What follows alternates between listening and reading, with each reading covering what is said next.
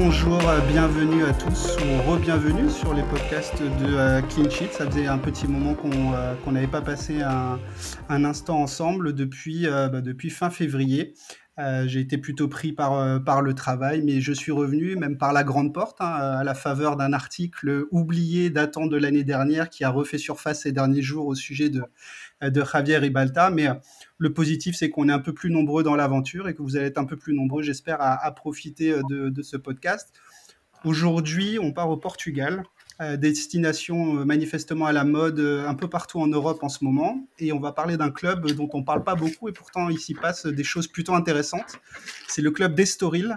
Et j'ai la chance d'avoir avec moi deux spécialistes du championnat portugais que sont Mathieu Montero et Alexandre Carvalho. Bonjour les gars, comment ça va? Bonjour à tous, à tous les auditeurs. Euh, bonjour, euh, merci à toi de, cette euh, invitation. Écoute, ça va, il fait chaud, il fait beau, donc ça ne peut que aller. Top. Bonjour. Et, toi, Mathieu? Bonjour à tous. voilà, merci, merci beaucoup pour, pour cette, cette invitation. en espérant passer une, une, heure, une heure et demie de qualité avec vous.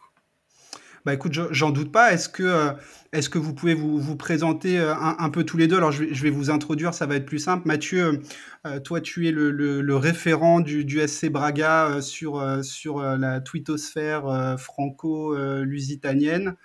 tu as créé la page Zone SC Braga. Tu es chroniqueur pour le média franco-portugais Golasso TV et tu es également analyste vidéo pour le Franconville FC. Est-ce que j'ai bien tout résumé? Est-ce que j'ai oublié des choses? Non, tu, n'as rien oublié. Bon, le côté euh, analyse vidéo à Franconville, ça a été un peu moins le cas cette saison pour des raisons professionnelles, mais euh, sinon, sur tout le reste, euh, j'ai eu la chance de pouvoir, depuis trois ans, participer à ce média Golasso avec le fondateur ici présent. Donc, sinon, la, présentation est, exacte.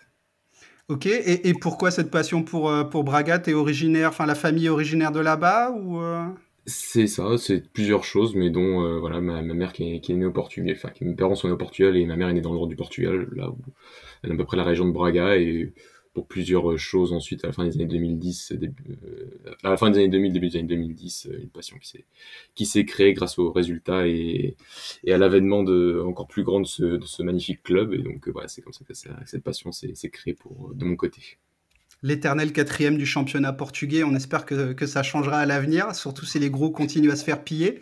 Mais, euh, mais un bien beau club qu'on a, eu la, qu'on a eu le plaisir de traiter sur, sur Clean Sheet aussi. Et du coup, Alexandre, toi, tu es fondateur de, de ce média, Golasso TV. Est-ce que, tu peux, euh, est-ce que tu peux nous le présenter et nous expliquer un peu ce que, ce que tu y fais? Oui, bien sûr. Donc, euh, Golasso, c'est un média qui, qui, qui, parle dans l'ensemble du, football portugais. Du coup, euh, il y a, y a des podcasts, euh, des lives plutôt chaque, chaque semaine en direct où euh, on retrace la journée qui s'est passée le week-end. On fait aussi des podcasts sur les différents joueurs à suivre, les jeunes joueurs à suivre, sur les talents de demain. On fait aussi des podcasts sur tout ce qui est tactique, sur, sur, sur la qualité d'un entraîneur. On a aussi, pendant le Covid, retracé le fameux Euro 2000. On s'est remémoré un peu ce, ce douloureux souvenir. Donc voilà, on, parle vraiment du foot portugais dans tout son ensemble. On essaye d'être le, plus complet possible, tout en gardant aussi cet aspect analyse qui, ne, qui nous tient à cœur.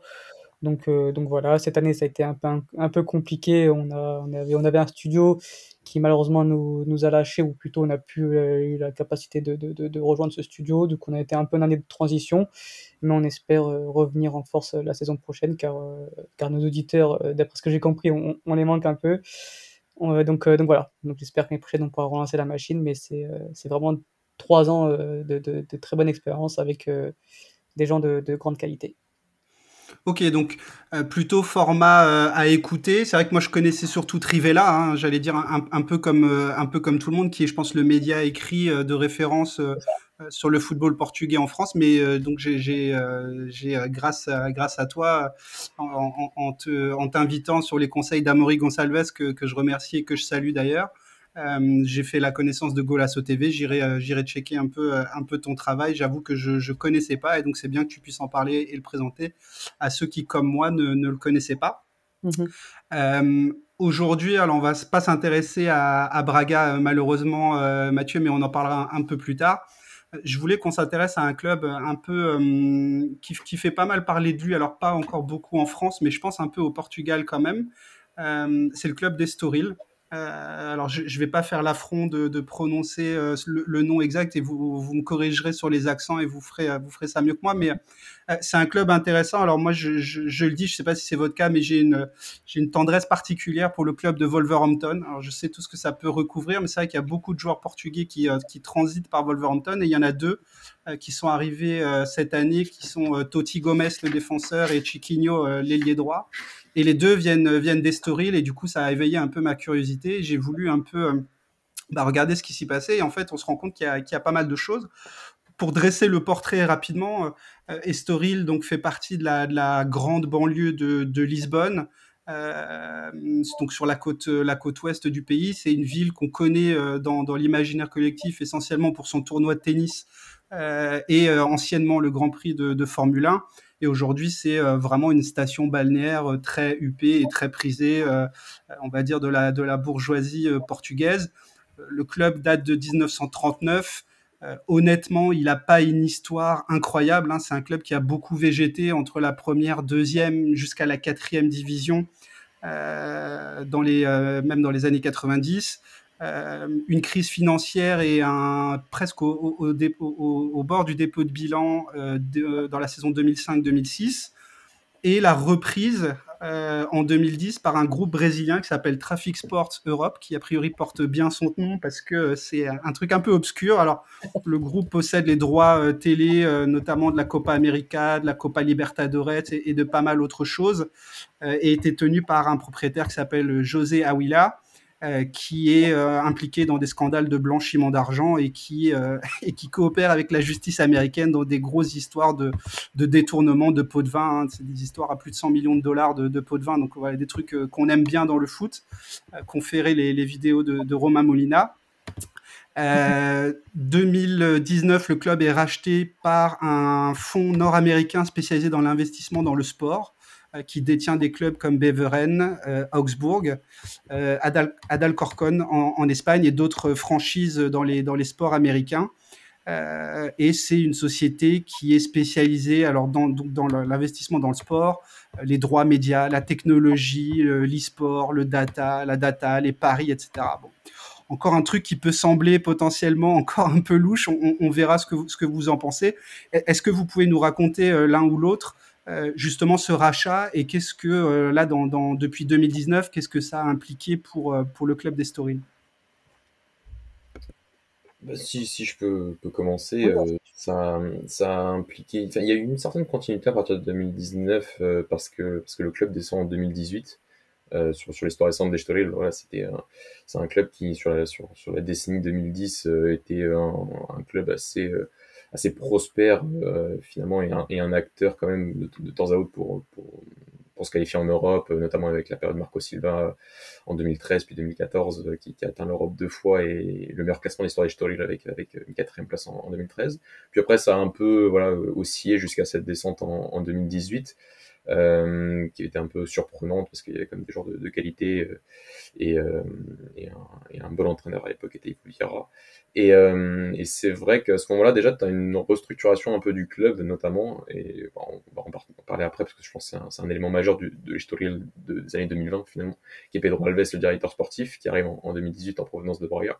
Donc euh, déjà, à partir de 2018, on a euh, bah, finalement une nouvelle tête à, en termes de direction sportive, une vraie figure qui avait déjà un peu commencé à, à, à, essayer de, voilà, de, de, repartir sur, sur des nouvelles bases du côté du côté Estoril. Voilà, c'est généralement ce genre de finalement de, de club quand même important au Portugal, enfin, en termes structurels, euh, qui, euh, qui lorsqu'il descend un peu en D2, euh, euh, va, enfin, Estoril n'est pas remonté aussi vite que ça parce qu'ils ont mis trois ans à remonter, mais ça a été un club qui qui s'est restructuré, euh, un peu l'image de Rio Ave par exemple, qui, euh, qui a essayé de d'essayer de voir un peu plus sur le long terme avec en prenant en prenant Luis Frère comme entraîneur l'année dernière. Donc ce genre de petites choses quand ce genre de club assez solide finalement on descend un peu de manière prématurée, euh, arrive à, à, à trouver ce, ce cette personnalité-là, et ça a été Pedro Alves du côté des Estoril, et, euh, et depuis, de, donc, à partir de 2018, on a un sentiment d'un club qui se restructure et qui est ambitieux et qui veut remonter le plus vite possible en, en première division.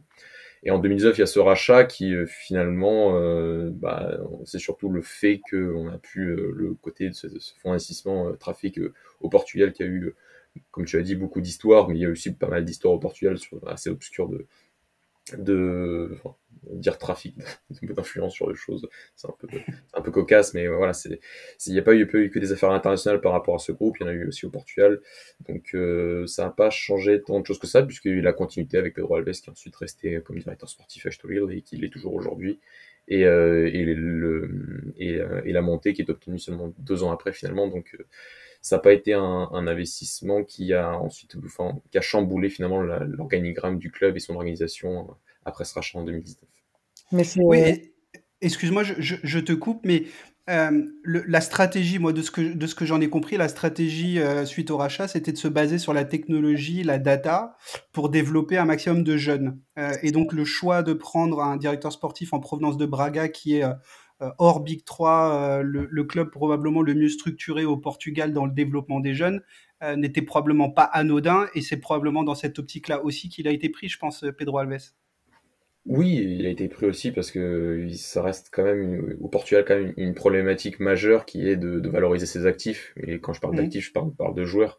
Et, euh, et donc euh, le côté data, je, te je, je, suis honnête avec toi, je peux pas te dire si je peux pas te dire s'ils sont vraiment euh, à la pointe à ce niveau-là. Et si on peut parler d'un Brentford portugais par exemple, je, je pense pas. Euh, mais on peut en tout cas parler d'un club qui, comme finalement beaucoup au Portugal, se base sur. Ils le font mieux, je pense que c'est certain, mais il y a quand même cette stratégie qui est même au-delà à Braga et même vis-à-vis un peu des trois grands quand tu vois le départ de Fabio aujourd'hui, qui est ce côté de, finalement de valorisation des, des actifs, valorisation des jeunes joueurs notamment pour pouvoir euh, faire évoluer son club et, et est un exemple à, ce niveau-là dans, dans la valorisation et dans, ensuite dans, la vente par la suite de, de, actifs. Et le fait aussi que MSP Sports Capital, donc qui est donc le, nouveau propriétaire depuis 2019, soit spécialisé aussi dans le foncier sportif, euh, est-ce que ça laisse sous-entendre qu'il y aura des investissements euh, infrastructurels dans le club? Parce que c'est un tout petit stade. Alors il est mignon, mais c'est vrai que c'est un tout petit stade. Le centre d'entraînement, j'avoue que je n'ai pas vu. Euh, est-ce qu'il y a des projets aussi dans ce sens-là?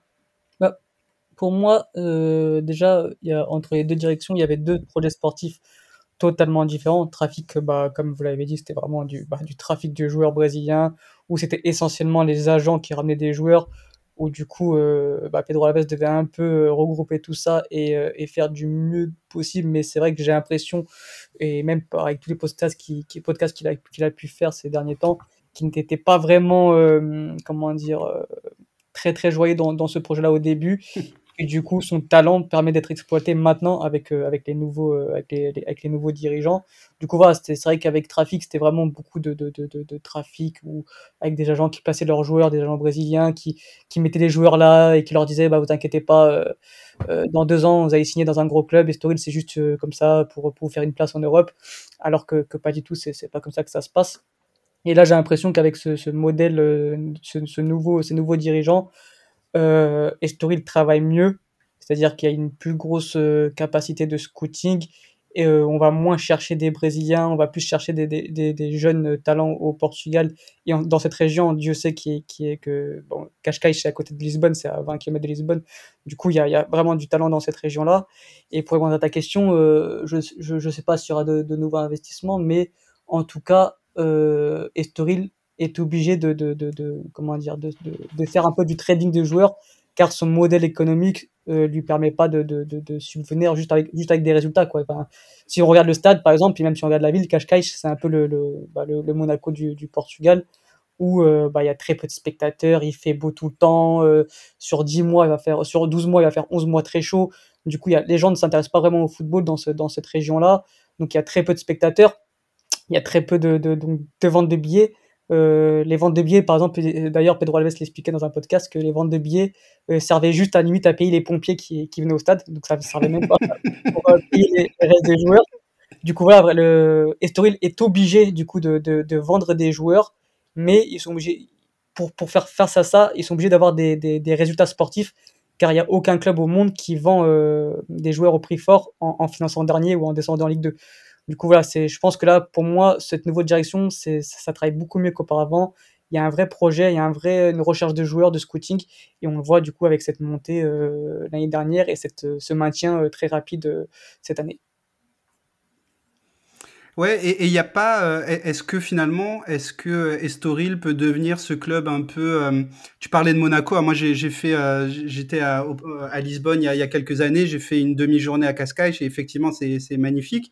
Est-ce Mhm. que finalement, ça peut pas devenir l'espèce de. Je sais pas si la comparaison est bonne, mais l'espèce de Monaco du championnat portugais, c'est-à-dire le club où les, euh, euh, où les bourgeois, les bobos, les ce que tu veux euh, de Lisbonne vont en fait voir des matchs. euh, euh, parce que ça fait un peu plus, euh, ça fait un peu plus, euh, je sais pas, tendance que d'aller voir euh, Benfica ou, le Sporting. Est-ce que finalement il y a quand même un potentiel de développement? Il y a un, il y a un vivier de joueurs manifestement, puisque euh, grâce à Lisbonne, mais est-ce qu'il y a aussi un, un vivier de spectateurs potentiels si le club continue à, à- à bien fonctionner? Pour moi, non. Mathieu y répondra après. Pour moi, non, parce qu'il y a Lisbonne, il y a déjà, bah, tu as déjà euh, Sporting, Benfica, t'as bon, la Bessade qui est descendue, mais bon, c'est pas le vrai club, c'est Belenenses. T'as Casapia qui vient de monter. T'as tellement de clubs en fait que, que, que les gens bah, n'ont pas forcément envie d'aller jusqu'à Cascais de pour voir Estoril. Donc même on a vu un peu quand ils étaient en Europa League, ça ne ramenait pas non plus euh, d'énormes foules. Je pense que voilà, ce sera un peu toujours, ça restera toujours un peu le Monaco du Portugal où bah il fait très bon, il est- la ville est chère, c'est super bien d'habiter là-bas et bah on a peut-être autre chose à faire que d'aller au stade. euh, donc euh, donc voilà, c'est c'est c'est Ça dommage. restera le plafond de verre du coup du, du club a priori euh, Pour moi, oui, sur, ouais. sur la durée. Ouais. Pour moi, oui, je sais pas Mathieu ce que tu en penses, mais pour moi, ça restera toujours un peu ce, ce petit club euh, euh, un peu écarté de la capitale où il fait bon vivre et, et c'est tout. Oui, c'est c'est vrai que euh, surtout à Lisbonne, c'est plus compliqué à Lisbonne de se développer aujourd'hui quand tu as deux mastodontes que sont bien sûr euh, Benfica et le Sporting dans, dans la région, mais en termes de formation, hein, ceux qui, qui siphonnent un peu tout. Euh, si tu prends par exemple le club de Lisbonne qui vient de, qui vient de monter, le Casapi, c'est un club qui avait, je crois, si je me souviens bien, 321 supporters de moyenne cette saison en, en, en deuxième division. Euh, Ouais. c'est dire, euh, c'est un club qui travaille pourtant très très bien. C'est un club qui est, qui est monté. C'est le premier club de Ruben Amorim qu'on entend souvent parler. C'est son premier club en tant qu'entraîneur. Bon, le titre était entraîneur euh, stagiaire, il me semble, mais euh, c'était sous son sous sa saison que, que le Casapi est monté en deuxième division. Ils sont montés cette année ensuite en, en première division. C'est un club qui, qui travaille plutôt bien dans, qui travaille même très bien dans la charge d'entraîneur et dans la charge de, de joueurs, euh, mais qui euh, se trouve euh, dans, dans la région de Lisbonne, dans la banlieue de Lisbonne, et donc euh, il y a un- le, potentiel spectateur euh, est, est difficile à avoir et sans potentiel, enfin, pour moi une règle générale, mais sans un, potentiel spectateur et sans un potentiel supporter pour, pour des clubs, surtout au Portugal, ça devient très très vite, très difficile de se développer à, ce niveau-là et, et le plafond de verre se, se ressent aussi euh, assez, assez rapidement. Ok, bon, je sais pas s'il faut être optimiste, pessimiste. La- la- L'avenir nous dira aussi un peu, euh, est-ce que le succès sportif, en fait, euh, réussira à faire, euh, peut-être pas exploser, mais à faire monter un peu ce plafond de verre, on verra. En tout cas, dans l'organigramme, il y a, encore deux autres personnes. Alors, je sais pas si vous pouvez en parler ou pas, mais il y a, un président, un espagnol qui s'appelle Ignacio euh, Beristain Bora, qui est un ancien haut cadre d'Adidas, euh, diplômé d'Harvard, donc a priori quelqu'un avec la tête bien faite, qui est arrivé au moment du, du rachat, si je dis pas de bêtises. Est-ce que vous connaissez un peu le personnage? Est-ce que vous pouvez en parler un petit peu? Perso, moi non, euh, je sais juste que je crois qu'il gère la holding hein, de, de Storil, mais euh, je, voilà, je sais juste qu'il gère la holding de Storil, mais après le personnage en lui-même, je pourrais pas en parler euh, précisément, personnellement. N- Non, tu nous en as parlé, euh, enfin, dans, dans, dans le fil conducteur que tu nous as envoyé, mais c'est vrai que c'est pas de la personnalité publique, entre guillemets, du côté Stoll. Vraiment, le, la personnalité publique, ça reste Pedro Alves, le directeur sportif. Clairement. Euh, en termes de communication, aujourd'hui, c'est là, il- c'est pour ça d'ailleurs qu'il est venu à Estoril, hein, c'est pour ce côté aussi d'avoir un, un, un vrai rôle de directeur sportif qui n'est pas lié qu'au scouting, euh, mais d'avoir ce, aussi ce, ce rôle de communication, de gestion entière du- d'un d'un club professionnel. Et, euh, les, c'est la- le, la personne, le président, le président, lui, a été euh, c'est le responsable, c'est celui qui fait la liaison finalement entre les actionnaires et, euh, et, et le club en lui-même. Mais c'est pas c'est pas la personnalité phare en termes de sportif, euh, loin de là. Ce qui est peut-être plutôt rassurant aussi, c'est-à-dire qu'il y a quelqu'un qui s'occupe euh, qui s'occupe de la gestion et il y a quelqu'un qui est dédié vraiment aux sportifs et qui est compétent sur, sur, sur le domaine, tu vois, là où ça, ça fait que deux, trois jours là que je parle beaucoup de l'OM, mais c'est là où un Jacques-Henri Hérault, finalement, tu vois, n'avait peut-être pas le, bon rôle au sein de l'Olympique de Marseille. Maintenant qu'il est remplacé par Longoria, enfin, quand il a été remplacé par Longoria, ça s'est mieux passé. Il y a un deuxième, il y a un deuxième personnage de, au cœur de l'organigramme que moi je ne connais pas et peut-être que vous le connaissez, c'est le directeur technique Vasco Varao. Est-ce que pareil, est-ce que vous le connaissez? Est-ce que euh, est-ce qu'on peut en parler un petit peu ou, ou pas? Pour moi, c'est vraiment le team manager de l'équipe. Euh, mais ça, ça traduit aussi, parce que ça rebondit un peu sur ta question, sur le côté de l'organisation, euh, parce que on a l'impression que c'est un peu normal, finalement, entre guillemets, d'avoir euh, un président qui pourrait, si en cas d'actionnariat, être un peu ce référent, mais avoir aussi voilà, ce directeur sportif et cette, après un team manager c'est aussi une position qui se, démocratise de plus en plus dans le monde du football aujourd'hui. Euh, cette organisation qui semble, et un entraîneur, cette organisation qui semble assez basique finalement en Europe aujourd'hui, il n'est pas du tout au Portugal. C'est ça qu'il faut dire, et euh, c'est aussi quelque chose qui a, qui a qui a à mettre en question et enfin je par exemple était vraiment un des clubs qui a qui a, qui a commencé euh, qui était un des pionniers entre guillemets en tout cas avoir cette organisation, même voilà, lorsqu'ils sont remontés en 2010 ou 2011, je sais plus, euh, il y avait déjà ce directeur sportif qui était Mario Branco, qui est aussi un des très noms importants de, de direction sportive portugaise aujourd'hui. Et euh, tu avais déjà cette organisation avec lui comme directeur sportif, Marco Silva en tant qu'entraîneur, et, euh, et les, dirigeants de trafic au départ, qui n'étaient peut-être pas au départ aussi véreux qu'ils l'ont été à la fin de leur, leur histoire avec Estoril. Et, et au Portugal, voilà, on a ce c'est on, on, voit on voit les succès. C'est-à-dire on voit le succès de Stolil finalement sur les sur les deux trois dernières saisons avec Pedro Alves. On voit le succès de Gilles Vicente avec Thiago Legno euh, qui est un jeune aussi directeur sportif de moins de 40 ans comme Pedro Alves qui qui a, qui a réussi aussi sur les trois dernières saisons à, à Gilles Vicente. On a par exemple Diogo Boal du côté de Santa Clara quand il était à Santa Clara. On avait cette organisation qui semble assez nette assez claire et qui euh, finalement ont donné des résultats. Euh, ont, ont donné des résultats mais au Portugal c'est pas c'est pas du tout aussi euh, limpide que ça. Il suffit de prendre l'organisation des, trois grands Portugal. Le Sporting, ça ressemble un peu à ça, mais dans les faits, de mon point de vue, ça, ça, ne l'est pas. Euh, et, euh, et, et, à Braga, c'est aussi un peu différent. Donc, c'est dire que les modèles sont, très divers au Portugal et, et, cette hiérarchie n'existe pas toujours. Et pourtant, elle démontre qu'elle a, qu'elle a, qu'elle a de, très nombreux succès, comme les succès de Gilles Vicente, des et de et de Santa Clara sur les juste voilà, deux trois dernières saisons qui, qui démontrent cela. Ce qui laisse aussi penser sur la durée qu'Estoril est a priori là justement pour durer, c'est-à-dire que c'est pas c'est pas un hit d'une saison, c'est pas dû au hasard, c'est qu'il y a, il y a de la continuité, il y a de l'organisation. Euh, on verra ensuite ce qui se passera en termes de, de, de, de nombre de spectateurs et d'infrastructures. En tout cas, dans la structuration sportive du club, c'est quelque chose de plutôt solide pour vous. Ah oui, oui, oui. D'ailleurs, bah, il y a eu euh, la continuité de l'entraîneur Bruno Pinheiro qui continue du coup cette année tu as, les équipes U23, euh, qui est l'équipe U23 qui, quand même, euh, qui a fait deux fois de suite le doublé euh, championnat U23 et coupe, coupe U23. Donc non, non, il y a un vrai projet derrière où donc du coup bah, Pedro Alves s'occupe de toute cette direction sportive des U23 et de l'équipe A. Et je pense que tant que cet homme-là fera partie intégrante de, ce club-là, je ne m'inquiète pas beaucoup pour, pour ce club-là qui a un vrai projet je pense que, que ouais, qu'ils sont partis pour, euh, pour durer, ils ne font pas n'importe quoi au niveau des ventes, euh, ils font pas n'importe quoi non plus au niveau d'entraîneurs, comme a dit Mathieu tout à l'heure, euh, ils ont un vrai, un vrai département de scouts, que ce soit au niveau des entraîneurs ou aussi des, des, des joueurs. Donc, donc voilà, donc il y a une vraie continuité. C'est pas le genre de club qui, qui va virer son entraîneur au bout de six journées. Bon, je prends ton prêt, ça se trouve l'année prochaine ils vont partir. non, tu sens vraiment que, que c'est un club qui, qui, a des bases solides et notamment dû à, à ce fameux directeur sportif Pedro Alves. Alors, c'est une belle passe décisive que tu me fais. Justement, je voulais qu'on aborde le, coach Bruno Pinheiro. Euh, dans les quelques recherches que j'ai fait, je, vois qu'il est passé par la formation au Benfica. Il est passé également par euh, l'Aspire Academy au, Qatar, euh, où il a également entraîné des, sélections de jeunes. il est en poste depuis deux ans. Est-ce que vous pouvez nous présenter un peu le, personnage et nous expliquer un peu comment, comment joue Estoril? Bah, je sais, sais pas si tu veux commencer, Alex. Bah, juste, Ouais, de toute façon, on va se compléter, hein, mais euh, pour le personnage, c'est un personnage très discret qui fait très très peu d'apparitions euh, dans les journaux ou, quoi. Et d'ailleurs, il fait même pas de conférences de presse. C'est le seul entraîneur Portugal qui refuse de faire des conférences de presse. Et il expliquait récemment, c'est parce qu'il était euh, timide de, de, une, mais surtout parce que il aimait pas. Il aimait pas les conférences de presse d'avant match parce que pour lui c'est assez répétitif et du coup ça le saoule. Et en plus, il dit. J'attendais qu'un entraîneur le dise ça un jour, et finalement, on a trouvé, c'est lui. Voilà. Donc, il refuse de faire des conférences de presse d'avant match, parce qu'en plus, oui, ça le saoule. Et en plus, euh, il dit souvent que bah, les, les, phrases sont souvent sorties hors de contexte. Donc voilà, il se casse pas la tête avec ça. Donc, euh, déjà, la personnalité est assez, est assez folle. Donc, ça fait plaisir à voir, parce que bon, bah, ça montre qu'il a de la personnalité et du caractère. Et ensuite bah, ça, reste un, entraîneur assez jeune qui, euh, qui a repris l'équipe il y a deux ans. Il les a fait, il les a fait monter.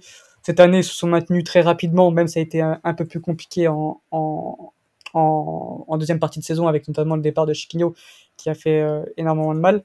Mais après, au style de jeu, bah, Mathieu complétera, mais c'est une équipe assez assez comment dire homogène qui s'adapte à, tous les adversaires. C'est un entraîneur qui aime avoir le ballon, mais qui, il, sait très bien que bah, il peut pas avoir le ballon 90 minutes pendant, pendant le match. Donc, euh, il sait aussi euh, défendre son ballon, mettre un, bloc équipe assez bas face notamment aux grosses équipes et euh, jouer rapidement en transition. Donc voilà, c'est un entraîneur qui a des principes offensifs, mais qui ne réunit pas non plus l'aspect défensif. donc c'est assez une équipe collectivement. Aujourd'hui, cette année, on a vu un story là, c'est une équipe très équilibrée. qui pour moi était, agréable à avoir joué parce qu'elle savait un peu tout faire dans tous les aspects du jeu et des matchs. Donc euh, c'est un entraîneur assez prometteur et on, on va voir ce qu'il va faire l'année prochaine. Je pense que ce sera une année un peu plus compliquée pour Estoril parce qu'ils n'auront plus cette casquette de, surprise et de promu. Ils, vont, ils ont perdu Chiquinho, on a vu comment ils ont souffert du coup en, seconde partie de saison. Ils vont perdre sûrement aussi euh, leur, euh, leur meilleur joueur de la deuxième partie de saison qui est André Franco. Franco, André Franco. Donc je pense que ça sera plus compliqué l'année prochaine, mais je m'inquiète pas. Bruno Pinheiro, je pense qu'il trouvera euh, euh, les arguments euh, pour, faire avancer cette équipe. Et du coup, pour toi, Mathieu? Alex a fait un, très très bon résumé. ce, que, ce, que, je peux peut-être rajouter, c'est surtout ce côté que peut-être la plus grande difficulté de Pedro Aves depuis qu'il était depuis qu'il a donc depuis 2018, donc depuis 4 ans aujourd'hui qu'il a été nommé, ça a été de trouver Bruno Pinheiro et de trouver cet entraîneur. Il a, il a, je pense, euh, pas mal de fois, enfin, durant cette période où il maintenant devait choisir le coach, a eu cette difficulté de, de, trouver le bon coach entre le coach joueur qui va privilégier cette possession du ballon, cette, ce, ce, ce, côté équipe courageuse euh, qui va essayer de ressortir proprement, qui va essayer de, de maîtriser le rythme du match par, par le ballon, euh, et donc qu'il a trouvé finalement avec Bruno Pinheiro, mais qu'il a essayé au tout départ avec Luis Frère, notamment, euh, qui est un entraîneur aussi prometteur, qui est entraîné chez Rio aujourd'hui, et sa première expérience professionnelle de, de, Frère, c'était c'était c'était à Estoril et ça a duré six mois euh, parce que voilà c'était pas forcément pour le style de jeu que ça ça n'a pas fonctionné mais euh, avant Louis Frère il pensait euh, prendre notamment Pepa qui est l'actuel entraîneur de Vitor euh, Sport Club donc le club de Guimarães qui est un joueur quand même qui est différent en termes d'idées de jeu qui est un joueur qui est plus pour la compétitivité de ses équipes qui n'hésite pas parfois à les faire plus défendre qu'attaquer donc ce que il a, je pense, encore eu un peu de mal finalement à trouver quelle était la direction qu'il voulait amener à son, à son club en termes d'idées de jeu et de philosophie de jeu. Et il l'a trouvé à peu près, voilà, à peu près en 2020, par Bruno Pinheiro, qui, comme tu as dit, vient de l'Aspire Academy, donc, qui est vraiment un énorme centre de formation d'entraîneurs, si j'ai envie de dire. Il y a quand même d'excellents entraîneurs qui sont passés par là ces dernières saisons. On parle de, Miguel André, euh, Miguel André beaucoup d'Espagnols, beaucoup d'Espagnols, mais aussi beaucoup de Portugais. Il y a aussi euh, l'ancien entraîneur de l'Académica Coimbra, José Carlos Pereira, qui est passé par là. Donc euh, il y a, il y a, c'est vraiment une, je pense que ça mériterait pas mal de papier ce qui se passe à l'Aspire Academy ces dernières années sur euh, cette côté information d'entraîneur et, toutes ces idées qui émergent dans cette, dans cette académie. Et lui arrive finalement au Portugal en termes, clairement en termes d'inconnu, hein, mais on sent que voilà, Pedro Alves à partir de 2020 essaie de, de trouver un profil d'entraîneur plus qu'un nom et euh, ça lui a quand même très bien fonctionné. Et ensuite ça ça, ça évolue dans ce sens aussi avec bah, tous les autres entraîneurs de, de sa formation, avec Spy du 23, donc avec euh, Vache Dacoste, qui est, qui est l'entraîneur des 23, qui est parti il y a quelques jours aujourd'hui, mais qui pendant deux saisons a fait un travail monumental en 23 et qui avait aussi cette même philosophie de jeu de, de, de possession, de, vraiment de, valorisation du, du ballon et, et des, phases de construction.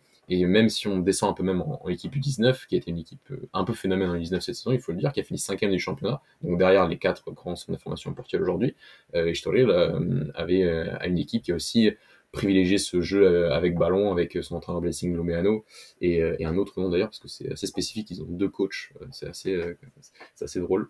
et l'autre nom, j'ai oublié, désolé, euh, faudrait que je le retrouve, mais voilà, cette idée maintenant qui était transversale de ce côté voilà, d'avoir voilà, des équipes maintenant qui, qui, qui privilégient vraiment le jeu offensif, le jeu avec ballon, et ça a quand même très très très bien réussi à ce club sur ces deux dernières saisons, pas que sur cette saison, sur ces deux dernières saisons, avec la montée d'abord l'année dernière euh, euh, de l'équipe première, le maintien cette saison qui a été obtenu quand même très rapidement. Il y a eu une petite déception parce que c'est vrai qu'en fait ils ont commencé tellement fort et on se disait qu'ils allaient peut-être jouer l'Europe et qu'ils allaient peut-être euh, même titiller Braga à un moment en début de saison parce que c'est vrai que Braga a, commencé à, très mal commencé sa saison. Mais, euh, mais, finalement, un maintien obtenu au bout de, de 30 journées ou de 28 journées, je je sais plus exactement, c'est quand même une belle performance, une très belle performance pour un promu. Euh, et après, si on prend voilà, doubler encore euh, Coupe Championnat des U23, cette cinquième place en U19 montre quand même un club qui, qui, qui cette saison a valorisé un peu tout son travail de ces dernières années qui a été de, de très bonne facture. Il y a beaucoup de choses intéressantes dans, dans, ce que vous avez dit tous les deux. Euh, la Spire Academy, alors peut-être que ça fera l'objet d'un article ou d'un podcast euh, sur Clean Sheet, j'en sais rien. En tout cas, la façon dont je vois ce truc-là, j'ai l'impression que c'est un think tank euh, du football euh, mondial où il y, a, beaucoup de gens de passage qui viennent euh, se former ou se post-former et qui ensuite partent dans les meilleures académies ou, ou en tout cas les, des, des, clubs qui aiment se structurer et qui aiment se structurer autour du jeu. Mmh. Euh, moi, de ce que je comprends aussi de ce que vous dites, et, et, je trouve que ça fait du sens aussi avec le projet d'Estoril qui est de se baser, un, sur les jeunes et deux, sur euh, euh, mettre un peu de la lumière aussi là-dedans. Donc, je pense que pour eux, l'idée, c'était euh, de pour valoriser, puisque la, la pérennité du club euh, fonctionne non pas sur le potentiel d'abonnés, mais sur les ventes de joueurs. Effectivement, ça fait plus envie quand on joue au ballon et quand on marque des buts que quand on défend à, à, à 8. Donc, je pense qu'il y a aussi cette double. Vous, vous, me corrigez si je me trompe, mais j'ai l'impression qu'il y a aussi cette double aspiration de jeu parce que parce qu'on veut gagner, mais aussi parce qu'il faut valoriser ses assets et qu'il faut les vendre. Quoi. Ah oui, mais et comme je t'avais dit euh, au tout début du podcast, tu ne vends pas d'actifs si, si, tu es dernier de ton championnat, par exemple. Tu vois, c'est, c'est, ouais. es obligé de faire des résultats et de proposer quelque chose en termes de résultats, mais aussi en termes de jeu, pour ensuite valoriser tes actifs. Et c'est, c'est, c'est ce que font très bien Estoril et ce que fait très bien Pedro Alves. Et c'est ce qu'il a compris immédiatement, c'est que tu peux faire du trading, mais faire du trading pour faire du trading, ça marche pas et c'est impossible à, à réaliser sans, sans résultats sportifs et sans, euh, et sans, un, sans un jeu, pas je dirais flamboyant, mais qui donne, qui donne envie attractif. Aux, voilà, attractif, ouais, envie de, aux gens de regarder, quoi, tout simplement. Oui, et, et... Vas Pardon, vas-y, non, non, je veux pas, non, non, je veux pas te couper, vas-y. Non, ce que je disais, c'est que ces piliers-là, en fait, de, de valorisation euh, sont, sont, très présents au Portugal. Il faut aussi pas oublier, enfin, c'est pas pour prêcher, prêcher, pour ma paroisse, mais Pedro Alves vient de Braga quand même. Il a, fait, il a passé trois ans là-bas, il a été directeur du scouting là-bas. Et l'un des vraiment des, des piliers du club aujourd'hui à un autre niveau qui historique bien sûr, mais c'est la valorisation du, du, jeu, pour la valorisation du joueur, pour la valorisation du club. Et, euh, et en fait voilà, c'est qu'on peut pas valoriser le, on peut valoriser le joueur s'il est très fort, il va se valoriser limite tout seul j'ai presque envie de dire que Chiquinho euh, s'est valorisé tout seul. Il a, joué que six mois avec l'équipe première d'Estourel, hein, donc euh, on, on, connaissait déjà le potentiel du garçon, on savait qu'il allait exploser, que Estourel joue bien ou pas bien en, en, début de saison, et il est parti très tôt finalement.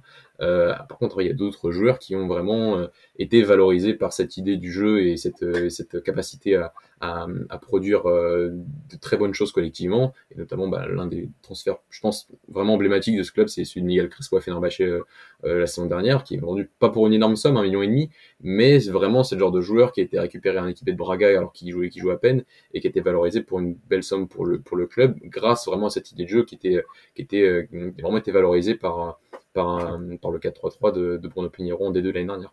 Donc euh, et ça ces choses-là en fait on les voit on les voit à Braga à un autre niveau parce que tu as l'Europe parce que tu as ce genre de choses. Mais finalement c'est toujours ça c'est ce côté de généralement les équipes qui jouent très bien euh, même Gilles cette saison bah, va vendre Samuel Lino à 6 millions et demi à Atlético Madrid d'après ce qu'on a entendu. Et, euh, euh, voilà à peu près ce genre de à, peu près à, ce niveau-là. Donc donc c'est quelque chose qu'on appelle du trading finalement euh, qui laisse un peu le terme un peu péjoratif, mais au Portugal, en fait, on est obligé de faire comme ça. Il n'y a pas de recette, comme on l'a dit en début d'émission, il n'y a pas de recette de pays de billetterie, il n'y a pas de, de recette de, de, merchandising. Les propriétaires qui achètent les sociétés anonymes ne sont pas forcément là pour injecter du cash, mais généralement pour récupérer ce que peut la, ce qu'est le Portugal en termes de visibilité pour vendre des joueurs et, et euh, ça, je pense que ça, a été prouvé sur les dernières années et encore aujourd'hui de manière assez flagrante et, euh, donc il n'y a que ce côté finalement de euh, pour avoir plus que le résultat parfois c'est de valoriser le jeu pour valoriser ses joueurs ensuite les vendre à l'étranger de préférence. Je, vais, je suis tout à fait d'accord avec ce que tu dis. Je vais juste nuancer, à mon sens, quelque chose qui est le, le, le mot trading qu'on entend beaucoup. Euh, pour moi, il y a deux formes de trading. Il y a le trading un peu comme, euh, comme peut faire Lille et il y a le trading à la Manchester City. Je m'explique, Manchester City rachète euh, des clubs un peu partout. Ils vont continuer d'ailleurs, a priori, avec Palerme en, en Italie. City, le groupe City achète des joueurs, ou Manchester City achète des joueurs, les place dans ces clubs-là, les valorise et les revend pour pouvoir derrière, signer des Erling Holland, etc On l'a vu, là, ils ont vendu pour 12 millions un gardien irlandais très talentueux qui n'a jamais porté le maillot de, de Manchester City. Ils l'ont pris en Irlande pour moins d'un million, ils leur vendent 12. Ça, pour moi, c'est du trading, c'est-à-dire que le joueur ne va pas porter une seule fois le maillot. Dans le cas de, de Chiquinho, si je dis pas de bêtises, il le récupère en sortie de centre de formation au Sporting.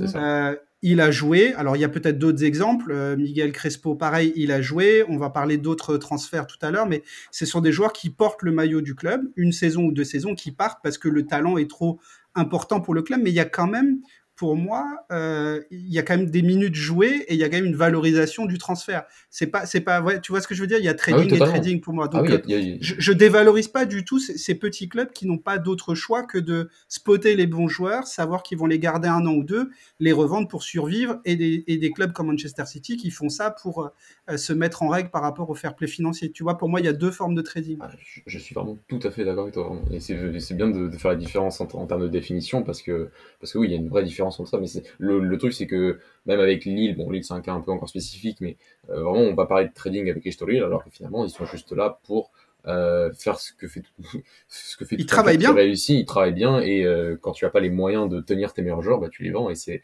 et c'est ce qui se fait euh, au Portugal et à tous les niveaux, hein, que ce soit Estoril, que ce soit Braga, que ce soit même les trois grands au Portugal. Hein, quand on voit le départ de Darwin Nunez, de Fabio Vieira aujourd'hui, c'est aussi, on sait bien que ces joueurs très talentueux ne restent pas au Portugal éternellement et partent assez rapidement. Et on a le cas de Fabio Vieira aujourd'hui encore qui est arrivé il y a quelques T'es obligé en fait.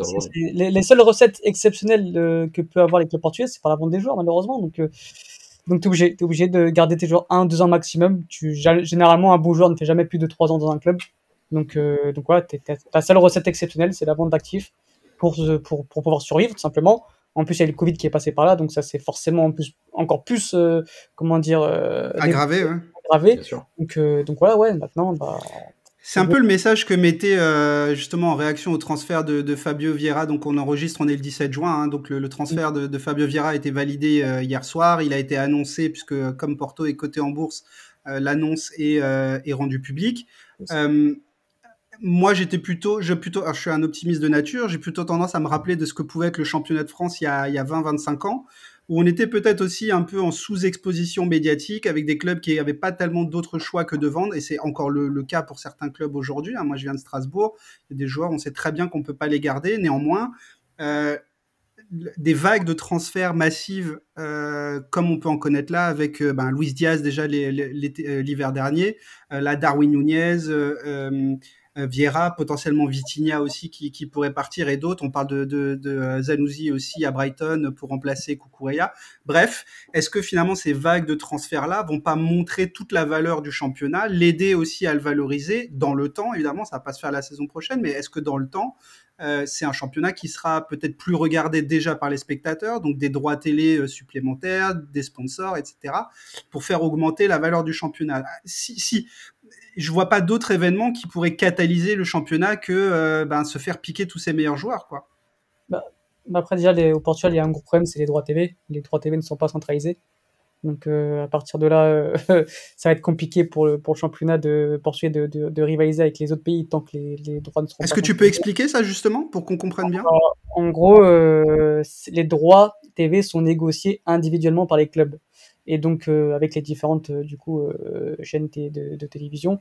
Donc en gros, les, plus grosses parts de marché sont détenues par, par Benfica, Porto et, Sporting, et le reste bah, récolte les miettes. Quoi. Donc il n'y a quasiment pas de droit de TV, par exemple, pour un club comme Estoril, vu qu'on parle d'Estoril aujourd'hui. Estoril en droit TV ne touche quasiment rien. Donc, euh, alors qu'en France, par exemple, bah, les 3 TV sont centralisés, c'est-à-dire que tout le monde touche sa part en fonction de, nombre de matchs qui, est passé à, la télévision. Donc, à partir de là, où les trois gros prennent la plus grosse part du gâteau, ça va être compliqué pour les autres de, de, de survivre. Donc, bah, cette, cette, cette façon de, de, vendre ses actifs, on est obligé de passer par là. Les, les droits de TV sont censés être centralisés d'ici, euh, je crois, 4-5 ans. Mathieu, si c'est 2027, je crois, comme ça, hein, 2027. 2026, 2027. donc, euh, à partir de là, ça ira sûrement mieux, et ça ira sûrement mieux, mais jusqu'en 2027, les clubs portugais vont devoir vendre, souffrir, donc euh, forcément, pour, pour nous, en tant que, que portugais, c'est toujours valorisant de, de, de voir euh, nos jeunes partir ailleurs, mais d'un côté, euh, pour les supporters, et euh, bah, on se dit bah, que voilà, c'est chiant, quoi, parce que tu, tu, tu peux pas tu peux pas t'attacher à un joueur car tu sais qu'au bout de un ou deux ans, il va partir, et que c'est un rec recommencement. Sur, bah, on recommence chaque année, on repart de zéro, on, on vend des joueurs et on repart de zéro. Et après, bah, on espère qu'on va faire une petite prestation Ligue des Champions pour pouvoir encore une fois valoriser un actif et le revendre. voilà, c'est, ça, ça en finit jamais. Et, euh, et, tant que ce sera comme ça, les clubs portugais ne pourront pas non plus faire des grosses prestations en Europe. Et le championnat portugais sera, portugais sera toujours en quelque sorte le, sixième, voire maintenant le septième, parce que les Hollandais vont, passer devant nous. Donc c'est dommage. Mais en même temps, bah, c'est juste les, les, ce qu'on récolte quand, quand, quand, les droits TV ne sont pas centralisés. C'est un débat qui, qui, qui, a lieu au Portugal depuis des dizaines d'années. Donc euh, voilà, il a fallu se réveiller avant, mais euh, moi jusqu'en 2027, je suis un peu inquiet et on aura toujours ce, ce modèle économique de, de, vendre nos actifs le plus rapidement possible euh, à n'importe quel Qu'est-ce qui a fait que la situation va se décanter en 2026 ou 2027 Quel événement est, est, apparu pour que ça change? Euh, La honte. non, mais c'est ça en fait, c'est de se dire qu'en fait, euh, bah, ça fait, je crois, le dernier championnat à avoir, enfin, à part le Portugal, c'est l'Ukraine, il me semble, mais ça doit faire 2014 ou 2015, je crois. Nous, on fait ça en 2027, euh, en 2026. Euh, pour dire qu'au moment où en fait on pensait qu'on allait tous commencer à mettre ce modèle en place, les trois grands ont négocié des contrats individuels de nouveau sur 10 ans ce qui n'était jamais fait auparavant, c'était sur 5 ans. Donc là, on a fait, on a, essayé de conserver une part du butin qui était énorme, c'était le plus gros contrat que les grands avaient négocié, mais en plus, en plus sur 10 ans pour cadenasser le système à ce niveau-là. Et ça impacte plein de choses, hein. mais euh, sur ce point de vue, ce que disait Alex, c'est tout à fait juste sur le côté que que, voilà, que les grands cadenassent tout et qu'à un moment, les pouvoirs publics ont été obligés de, se mettre un peu dans, la danse pour réguler un peu ce, marché finalement, hein, qui était de, que, voilà, que les droits télé étaient était exclusivement euh, réservé euh, aux grands et que finalement on avait une part du gâteau trop petite pour les autres clubs du Portugal qui avaient du mal, qui, avaient du mal et qui ont eu du mal à se développer. Et, euh, ça impacte le, le, coefficient FA euh, parce qu'en plus, le vrai impact aujourd'hui, finalement, c'est le côté qu'on a une conférence league avec des clubs hollandais qui ont très bien performé, comme Feyenoord, parce que c'est peut-être le 4-5e club euh, hollandais aujourd'hui, mais avec des moyens quand même assez conséquents pour être compétitif en Europe. Nous, au Portugal, euh, le 4-5e club, c'est aujourd'hui le Vitória Sport Club de, de Guimarães, Gil Vicente, ce sont des clubs qui ont des budgets largement inférieurs à Feyenoord, par exemple. Parce que finalement, sur des années, des années, des années, on n'a pas réussi à, à, faire en sorte que l'écart soit un peu plus réduit, que ces clubs aient des moyens. Et finalement, c'est tout le monde qui va payer, entre guillemets, parce qu'on va pas être assez compétitif dans les compétitions euh, Europa League et notamment surtout la Conférence League. Et ces points-là vont se perdre et vont faire en sorte que, que les Pays-Bas vont passer devant nous et à, raison parce que euh, ils ont eu un modèle beaucoup plus euh, collectif que nous qui a été individualisé. Et, et par, par tout, tout, départ de la question, c'est vrai que euh, pour promouvoir le championnat portugais, il y a vraiment finalement que deux choses. Il y a les, performances en Europe des clubs, euh, que ce soit en Europa League ou, ou, en Ligue des Champions, qui ont été finalement plutôt bonnes hein, cette année. Hein. quand on regarde le parcours de Benfica, de Braga en quart de finale d'Europa League et, Ligue des Champions, le Sporting a quand même fait une belle campagne de Ligue des Champions qu'il n'avait pas fait depuis, depuis 15 ans, je crois. Porto était peut-être un peu plus décevant malgré un groupe de Ligue des Champions assez, assez élevé. Mais, euh, mais donc il y a ces parcours-là. Et il y a ensuite voilà, la vente des joueurs pour montrer qu'un Luis Diaz euh, est un, un joueur portugal et est finalement un excellent joueur. Et, on le voit tous aujourd'hui aux yeux du, monde entier, plus que de l'Europe. Euh, mais ensuite, pour vendre ses droits télé à l'étranger, finalement, euh, on se retrouve avec euh, une impasse parce que sans centralisation des droits télé, bah, en fait, il n'y a pas véritablement de, de, politique commune pour vendre les droits télé dans un pays étranger. Donc, on se retrouve, euh, si on prend l'exemple de RMC Sport aujourd'hui, en fait, RMC Sport achète les droits juste des matchs de Benfica, de Porto et Sporting. Ils disent qu'ils achètent le championnat portugais, alors que finalement, en mm. fait, ils achètent que trois clubs. Parce que c'est très facile pour eux, c'est en fait, c'est, pour les chaînes de télé, c'est très simple d'acheter finalement que les matchs de trois clubs et plus que des packs étrangers, comme ce qui se fait dans le monde entier finalement pas au Portugal. Donc voilà, on est un peu sur cette problématique-là, qui devrait se décanter en 2027. Ce que je veux dire, c'est qu'ensuite, après 2027, euh, il faut, entre guillemets, une culture du droit, enfin, de la droite, des droits télé, dans le sens de, ensuite de répartir de manière euh, euh, équilibrée, parce que finalement, si la clé de répartition, se retrouve à être que sur les trois premiers, et on sait quasiment tout le temps qui sont les trois premiers, et que le reste, finalement, a une clé de répartition moins bonne, et ben on, finalement on change pas, on, changera pas forcément de système, de, système, on aura juste changé le nom de comment sont répartis les droits de télé, mais pas forcément de système dans le fond.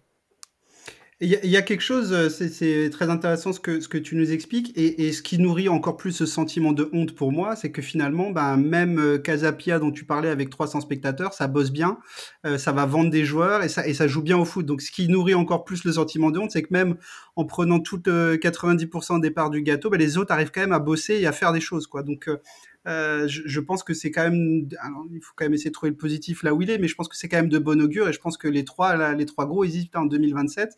Euh, quand ils vont avoir encore un peu plus de fric, ça va vraiment être chaud pour nous. Donc ils sont encore gavés là sur sur un accord de 10 ans, mais je pense que les choses devraient devraient changer parce que même avec très peu de moyens, bah, finalement les clubs portugais bossent bien. En tout cas, certains clubs euh, bossent bien. Et moi, il y a un truc qui me frappe. Euh, tu vois, euh, là, on est en pleine période de transfert. Alors, les joueurs qui sont très forts dans des championnats mineurs, enfin mineurs, je ne veux pas être euh, désobligeant, mais dans des championnats qui ne font pas partie du Big 5, euh, il y a toujours cette espèce d'inconnu quand ils vont arriver dans, des top clubs. Je, je, prends Luis Diaz, honnêtement, je ne pensais pas voir le joueur que, que je vois à Liverpool euh, aujourd'hui. Je suis vraiment, je suis bluffé. Je pensais pas que ça allait être un, aussi beau succès. Là où je me rappelle, d'il y a encore quelques années, euh, je me souviens de l'époque où euh, Alexandro et, et, Danilo sont partis de Porto pour aller dans des gros clubs. Il y en a un qui a explosé, l'autre pas du tout. Ce que je veux dire par là, c'est qu'il y avait une espèce de variable où tu savais pas en fait si un très bon joueur du championnat portugais comme un très bon joueur du championnat néerlandais va s'adapter dans des gros clubs. Et j'ai l'impression que les joueurs qui viennent du Portugal aujourd'hui, il n'y a plus de questions à se poser. J'ai l'impression que ça marche tout le temps parce que les joueurs portugais sont bien formés, techniquement, tactiquement, mentalement. Là où, tu vois, je sais pas, un Ryan Gravenberch, perso, je suis pas tout à fait convaincu que euh, ça soit le transfert de l'année euh, au Bayern. Tu vois, là où un, potentiellement un Lincoln ou, ou d'autres joueurs qui vont venir du championnat portugais, même Fabio Vieira Arsenal, bon, je suis pas objectif, je suis fan d'Arsenal, mais euh, j'ai moins peur. Je sais pas si tu vois, vous voyez ce que je veux dire en fait, ça, ça, ça, dépend le coach que tu as aussi pendant euh, ta formation et aussi ce que tu as récolté en A. Pour, euh, pour l'exemple de Luis Diaz, euh, Sergio Conceição est critiquable, mais Sergio Conceição euh, prépare rapidement, enfin rapidement, pas rapidement, justement, il prend du temps à développer ses joueurs, mais quand ses joueurs partent, ils sont déjà prêts pour le très haut niveau, en fait. Tu vois, il est tellement exigeant avec ses joueurs et qu'une fois que tu pars de Porto, généralement, tu es prêt pour jouer au-dessus. Alors que par exemple, un joueur en Félix, bah, tu vois, il, galère un peu plus à, à, à, à l'Atlético Madrid parce que. il n'a pas le bon coach. Hein. il n'a pas, les, il a pas le bon coach, mais il est passé voilà, par, par, par des Rui Vitoria, Bonolage qui était excellent, mais il est, pas, il est passé que six mois euh, avec lui. Moi, ça je pense que ça dépend de ce que tu as eu de, dans ta formation et surtout de ce que tu as récolté en A. Euh, Darwin, voilà, on va voir ce que ça va donner à, à Liverpool. Je suis pas sûr qu'il perce immédiatement à Liverpool, par exemple, tu vois. Ça dépend aussi du contexte de, de dans l'équipe où tu arrives. Ça dépend de plein de choses. Euh, je sais pas. Je, je, oui, il y a des, des Portugais qui peuvent réussir immédiatement, mais on a plein de contre-exemples. Les Renato, les Gonzalo Guedes, les André Silva. On en a plein aussi de contre-exemples où des, des jeunes Portugais quittent le championnat et ensuite galèrent ailleurs parce qu'ils ont pas, ils sont pas atterris dans le bon contexte, ils ont pas eu les bons formateurs, et, etc.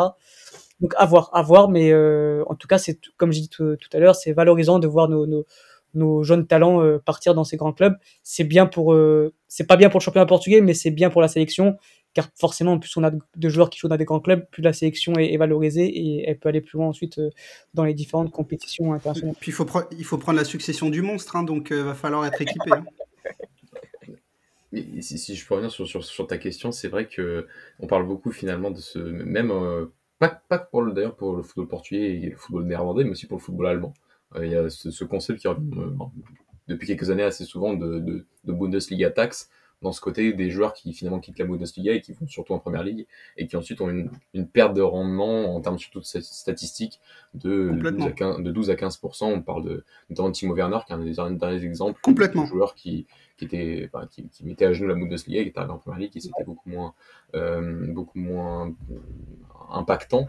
Euh, et on a bah, on, on, se pose la question avec Haaland bon, on se pose moins de questions avec Haaland quand même mais euh, mais voilà c'est ce sujet qui revient. Et sur ce sujet d'ailleurs revient beaucoup avec, euh, avec donc la, les tu as parlé de Ryan Gravenberch mais un exemple en France c'est Kalin Stengs par exemple entre la Z et Nice Tout à fait. qui était, qui était un, vraiment l'une des, des, grandes déceptions je pense de la Ligue 1 cette saison euh, et ça, ça, ça, revient même peut-être un, peu plus souvent voilà que en, en, aux Pays-Bas qu'au Portugal où c'est vrai qu'on a des joueurs qui, lorsqu'ils quittent euh, au Portugal, il y a peut-être un, pourcentage, peut-être, il faudrait faire des, enfin, des études, hein, j'ai pas de chiffres en tête, mais il y a le, le ressenti, c'est vrai, sur ces dernières saisons, et que bah, y a quand même un peu plus de succès que, que d'échecs. Et, euh, et, Alex évoquait tout à l'heure Renato, Guedes ou Antasiva, c'est des joueurs qui sont partis très tôt et qui n'ont pas performé tout de suite, mais qui avec le temps finalement sont quand même à, à, montrer de leur, capacité. Bon, ils n'atteindront peut-être pas le potentiel qu'on leur imaginait quand ils avaient 19 ans, mais, euh, mais c'est des joueurs qui, finalement, avec le temps, ont on, on, on, on, réussit un peu à tenir leur, statut qu'ils qui, pouvaient potentiellement avoir. on aurait peut-être espéré plus de choses s'ils avaient été un peu plus patients et s'il y avait pas eu la pression, notamment des agents, de Georges Mendes et tout, pour les faire sortir très vite de leur contexte euh, lorsqu'ils étaient jeunes. Pour, pour, finir sur cette digression, parce qu'effectivement c'est un peu éloigné des stories, mais on parle de foot portugais et c'est tout aussi intéressant, et c'est un peu le but aussi du, euh, du podcast. Euh, là où il y a encore dix ans, les entraîneurs à la mode partout en Europe, c'était les Espagnols, aujourd'hui j'ai l'impression que c'est les Portugais. Je ne crois pas qu'il y ait une nationalité plus représentée que les Portugais euh, enfin au sein des entraîneurs dans tous les championnats. il y en a eu beaucoup, il y en a beaucoup en Grèce, il y en a euh, en Europe de l'Est, il y en a, il y en a en France aussi. Alors ça n'a pas toujours marché. Là, Fonseca devrait remplacer Gourvenec à Lille si c'est pas déjà officiel. Euh, j'ai l'impression, moi je suis assez euh, en tant que Français, je suis assez jaloux du potentiel euh, culturel footballistique du, du, Portugal, aussi bien au niveau des joueurs que des entraîneurs. On a vu aussi avec José Mourinho et la périodisation tactique et tout ce que ça a pu apporter et tout ce que ça a pu inspirer aux, générations d'entraîneurs portugais, mais aussi européens et, dans le monde. Moi, je, je, suis très jaloux de ce que produit le Portugal en termes de réflexion et de formation de joueurs et d'entraîneurs. J'ai l'impression que c'est vraiment quelque chose qui est tout à fait en phase avec l'évolution du football. Et je ne sais pas s'il y a aujourd'hui une nation qui s'adapte mieux à tous les footballs que le Portugal.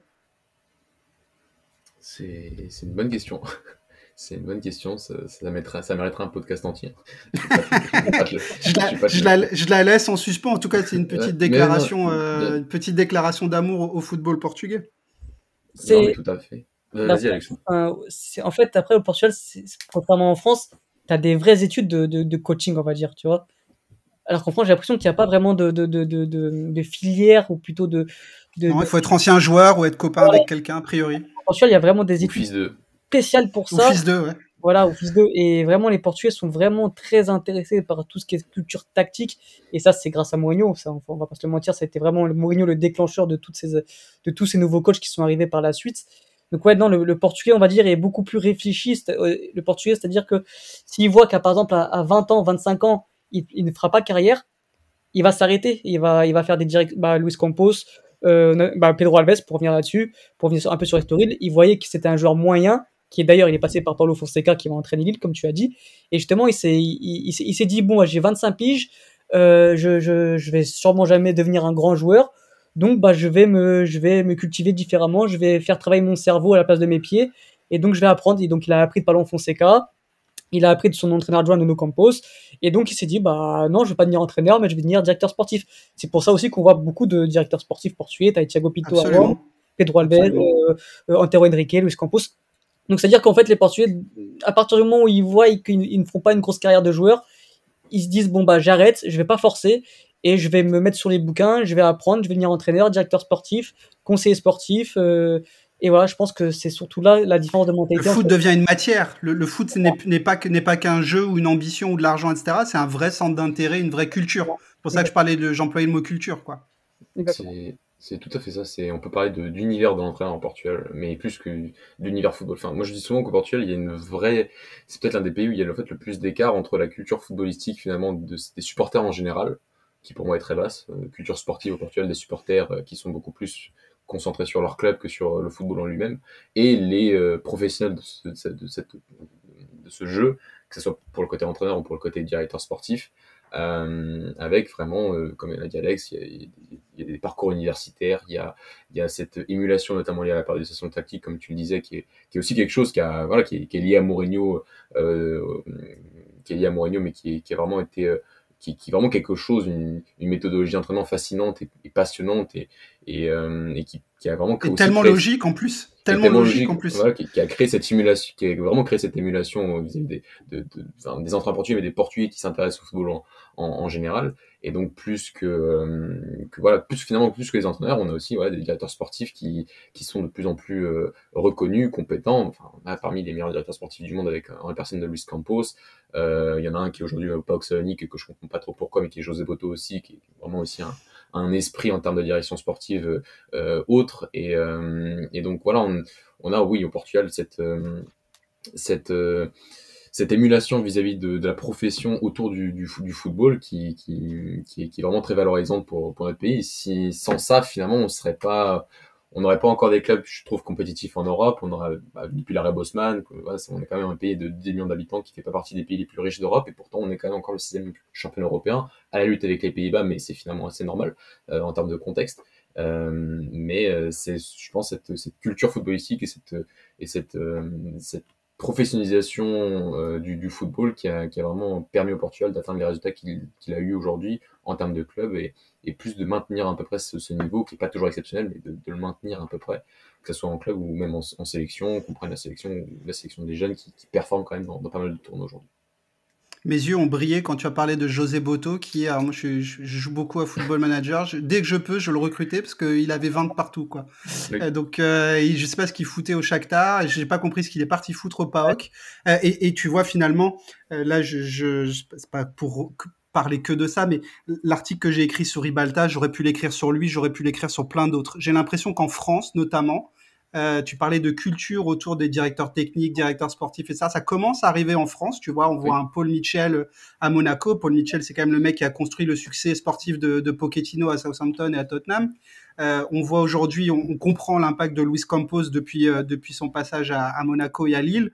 Euh, je crois qu'on est en train de comprendre l'importance de ces directeurs sportifs, de ces éminences grises qui sont pas là juste pour faire plaisir à un agent ou pour trouver un joueur sur une cassette une fois par hasard, mais qui ont une réflexion par rapport au football. Et je trouve que ce sont des gens dont on parle euh, vraiment euh, quasiment pas, en tout cas dans la presse française. Il faut aller euh, chercher dans la presse étrangère pour, pour s'en rendre compte. En tout cas, pour conclure cette large digression et cette large parenthèse, on a l'impression quand même que le Portugal reste cette corne d'abondance aussi bien en joueurs qu'en éminence grise sur les bancs ou, dans les bureaux. Et ça, je trouve que ça restera toujours, euh, toujours positif. Pour refaire le lien avec Estoril, euh, on parlait tout à l'heure de, Pedro Alves et, probablement de ses, prédécesseurs aussi. Estoril est un club qui a toujours très bien travaillé, en tout cas sur les dernières années, qui a bien travaillé en termes de transfert. Je vais juste donner quelques noms et vous reviendrez sur les cas qui vous paraissent les plus intéressants. Euh, Léo Bonatini, donc, qui aujourd'hui, euh, je crois, appartient à Wolverhampton, euh, prêté en Suisse, il me semble. Ils l'ont acheté 400 000 euros à Cruzeiro et qu'ils ont vendu à Al Hilal à l'époque à 5 millions 5. Chiquinho qu'ils ont donc pris au, centre de formation du Sporting, qui a joué quelques matchs, hein, si j'ai bien compris, qui a été vendu 3 millions 5 à Wolverhampton. Marcos Antonio, le, Brésilien, qui va passer du Shakhtar à la Lazio là, dans les prochains jours, euh, que le club a récupéré une équipe de jeunes à l'Atlético Paranaense. Euh, Diego Carlos, qui a rejoint Aston Villa et qui est passé par Séville et avant ça à Nantes, ils l'ont récupéré au petit club de Madureira. Euh, Joao Pedro, l'international italien, brésilien de, naissance, passé par Estoril aussi avant, avant Cagliari. Tu as parlé de, de Miguel Crespo parti à Fenerbahce, Mateus Nunes, euh, Nunes pardon, je, suis mauvais en prononciation, euh, qui euh, a priori se dirigerait vers l'Angleterre aussi, récupéré au petit club d'Eri Seirense pour pas grand-chose et vendu pour un peu moins d'un million au Sporting. Si je résume, on sait recruter et on sait vendre, enfin on sait spotter les bons joueurs qui risquent de partir pour un bon prix du côté d'Estoril. Oui, et tu as notamment, euh, par exemple, on parlait tout à l'heure de, de, José Boto et du Paoka. Euh, tu as euh, par exemple Philippe Suarez, Philippe Suarez qui sont partis récupérer, d'ailleurs c'est l'œuvre de, de, Pedro Alves, qui sont partis récupérer à Benfica B et qui ensuite ont su on le vendre à, Molelens, qui est maintenant du coup il, est parti à, à comment s'appelle à, au. Donc, donc ouais ouais t'as as, as, aussi Luca Evangelista, Luca Evangelista qui est parti à Nantes du coup. Ils ont ils ont ouais, cette, cette, cette capacité à recruter des, des très bons joueurs, surtout depuis, euh, depuis que ce, ce crack de Pedro Alves est arrivé. On en parle beaucoup depuis ce podcast parce que vraiment, c'est pour moi, il fait partie des, des tout meilleurs euh, directeurs sportifs au Portugal.